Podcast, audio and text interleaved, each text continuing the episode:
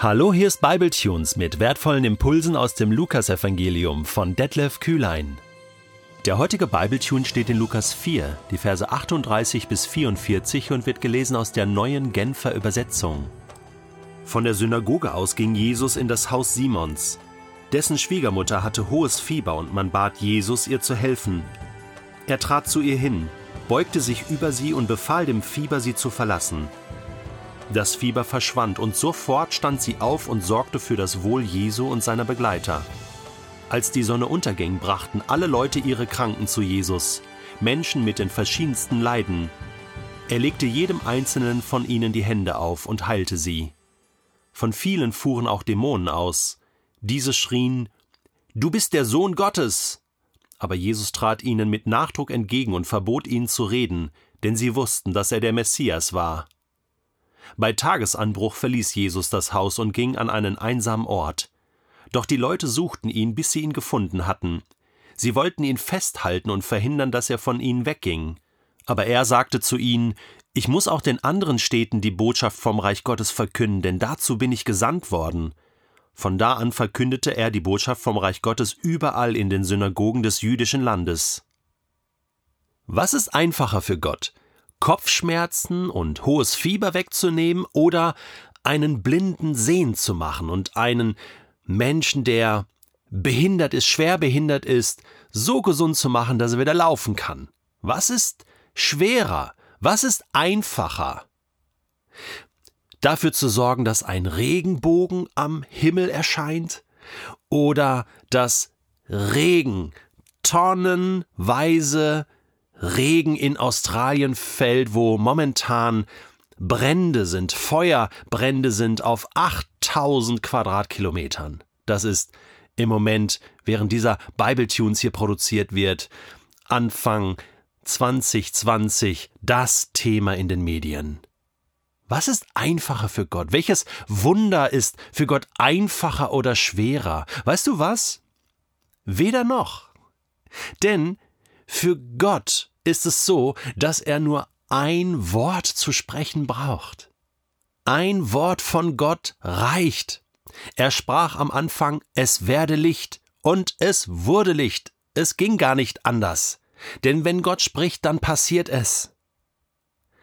Und das bedeutet, dass Gottes Wort Kraft hat, Macht hat. Und egal, ob er spricht, diese Kopfschmerzen sollen weggehen oder ob er spricht, Regen soll fallen, oder ob er spricht, die Welt soll entstehen, oder ob er spricht, die Welt soll in sich zusammenfallen. Gott ist allmächtig und sein Wort ist wirksam.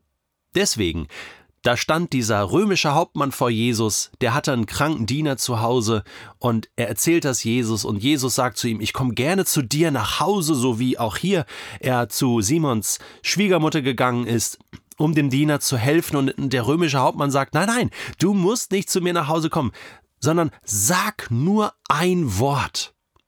Und dann wird mein Diener wieder gesund. Und Jesus staunt über den Glauben dieses römischen Hauptmanns. Wow, das habe ich in ganz Israel noch nicht gefunden. Da ist jemand, der glaubt, dass, dass ich nur ein Wort sagen brauche und dann ist dieser Diener geheilt. Das ist wirklich Glauben. Das bringt Gott zum Staunen, wenn wir glauben, dass ein Wort von Gott Macht hat. Also, wenn du Gott zum Staunen bringen willst heute, dann vertrau ihm. Dann glaube ihm, dass ein Wort von ihm deine Lebenssituation komplett verändern kann, und zwar zum Guten. Denn für ihn besteht kein Unterschied zwischen Kopfschmerzen und Regen machen. Verstehst du? Hm. Wir gehen da sehr rational dran, ich weiß, denn wir haben gegen Kopfschmerzen Kopfschmerztabletten. Und wir wissen ja, wie der Regen entsteht und wie der Regenbogen entsteht. Das ist ja physikalisch, wissenschaftlich alles erklärbar. Wir brauchen Gott ja gar nicht mehr in unserem Alltag. Aber wenn Fieber nicht mehr Fieber bleibt, sondern zu hohem Fieber wird, wenn Feuer nicht mehr Feuer bleibt, sondern zu einem großen Feuer wird und ein Erdbeben nicht mehr Erdbeben bleibt, sondern zu einem großen Erdbeben, wenn eine Epidemie zu einer großen Epidemie wird und ein, und ein Hunger zu einer Hungersnot, dann fangen wir plötzlich an zu beten, obwohl wir so aufgeklärte Menschen sind und sagen, Gott, bitte sprich ein Wort, bitte greif du ein, ja, weil wir genau wissen, dass Gott über uns allem steht mit seinem mächtigen Wort, dass er der Herr auch über physikalische und wissenschaftliche Erklärung ist, über unsere Organismen, über, über Krankheit und Tod ist er, der das Leben ist, der Herr. Und auf dieser Grundlage müssen wir all die Texte lesen hier im Neuen Testament. Auch hier Lukas 4. Die Schwiegermutter hatte hohes Fieber. Wir haben schon darüber gesprochen. Ähm, das war die Schwiegermutter von Petrus. Normalerweise haben Schwiegersöhne ja nicht so eine gute Beziehung zu Schwiegermüttern, aber Petrus doch, ne? Ähm, Jesus wohnte später sogar in dem Haus. Wir haben schon darüber gesprochen. Im Haus Simons.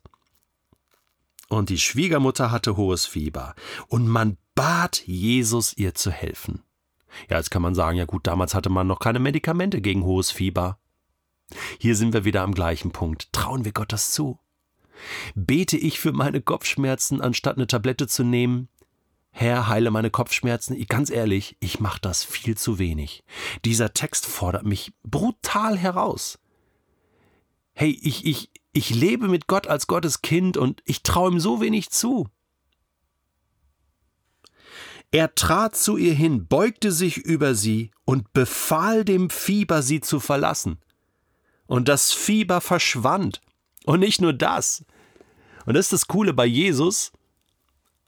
Bei den Heilungen von Jesus, es sind immer Komplettheilungen. Also es ist nicht nur Fieber ist weg und ach, aber ich fühle mich noch ganz schwach und jetzt muss ich erstmal noch mal drei Tage ausruhen, sondern die, die komplette Lebenskraft und Energie wird wieder auf geladen im Körper, hochgebootet könnte man sagen. Das System ist wieder voll leistungsfähig. Sie stand auf und sorgte für das Wohl Jesu und seine Begleiter. Man könnte sogar witzig bemerken hier, ja, das hat Jesus extra gemacht, so nach dem Motto, ey, wer macht uns jetzt hier ein schönes Abendessen? Ich habe Hunger.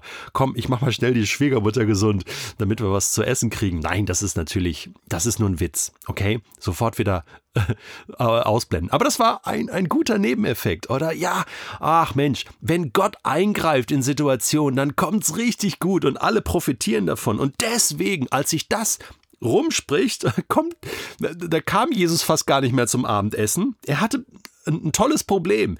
Alle Leute, brachten ihre kranken Menschen zu Jesus mit den verschiedensten Leiden, denn alle wussten, der Mann ist im Auftrag Gottes unterwegs und er spricht ein Wort und es geschieht. Und Jesus tut das. Verstehst du, ich, ich möchte das sehr betonen. Man bittet Jesus zu helfen und er tut das. Er tut das und manchmal tut Gott nichts, weil wir ihn nicht bitten. Ihr habt nicht, weil ihr nicht bittet. Das wird mir gerade so bewusst. Vieles haben wir nicht. Wir haben Mangel, weil wir ihn nicht bitten. Oh Wahnsinn. Er legte jedem einzelnen von ihnen die Hände auf und er heilte sie, weil sie ihn gebeten haben. Worum möchtest du Gott heute bitten? Was hast du nicht in deinem Leben, weil du noch nie darum gebeten hast? Und ich meine jetzt hier nicht egoistische Wünsche oder ich will ein neues Auto. Versteh mich richtig. Ein geistliches Anliegen wo du Gott mit in, die, in den Ohren hängst.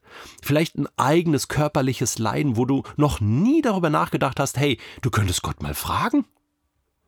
Statt ein Arzt. Äh, auch natürlich Arzt, ne?